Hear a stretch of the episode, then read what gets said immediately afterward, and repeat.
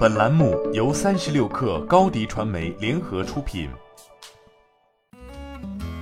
本文来自界面新闻。当六月二十号香港珍宝魂断南海的消息传出后，画舫为何翻沉，将它拖行至南海是否涉嫌骗保，随即成为人们的热议话题。六月二十八号，香港珍宝海鲜坊母公司香港仔饮食集团发布声明，交代船只状况。开篇便强调，公司不会因海鲜坊的损失而获得任何保险赔偿。应根据海事规例，海鲜坊持有弥偿及赔偿第三方的保险，只涵盖第三者损失，并不包括赔偿公司的任何财务损失。集团称，海鲜坊离港前遵照国际海事规定及惯例，聘请海事工程专家检查船只结构及安装尾板，并得到当局批准航行。期间，委托持牌第三方及海事中介代理，聘请专业拖船公司处理航程，采用的拖行方式也符合国际海事规例和惯例。珍宝海鲜坊其实暂未沉没。珍宝海鲜坊于六月十四号起航离港，行驶至南海西沙群岛附近水域发生事故，于六月十九日全面入水翻转。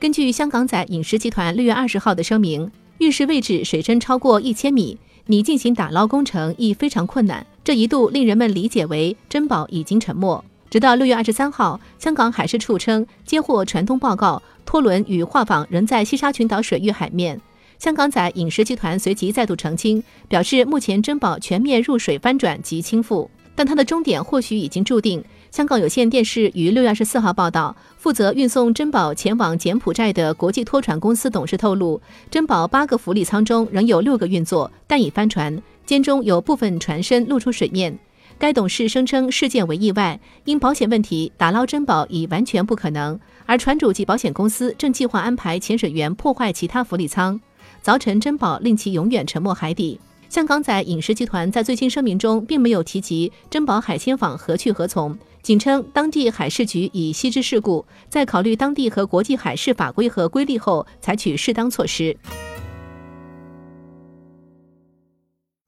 你的视频营销就缺一个爆款，找高低传媒，创意热度爆起来，品效合一爆起来。微信搜索高低传媒，你的视频就是爆款。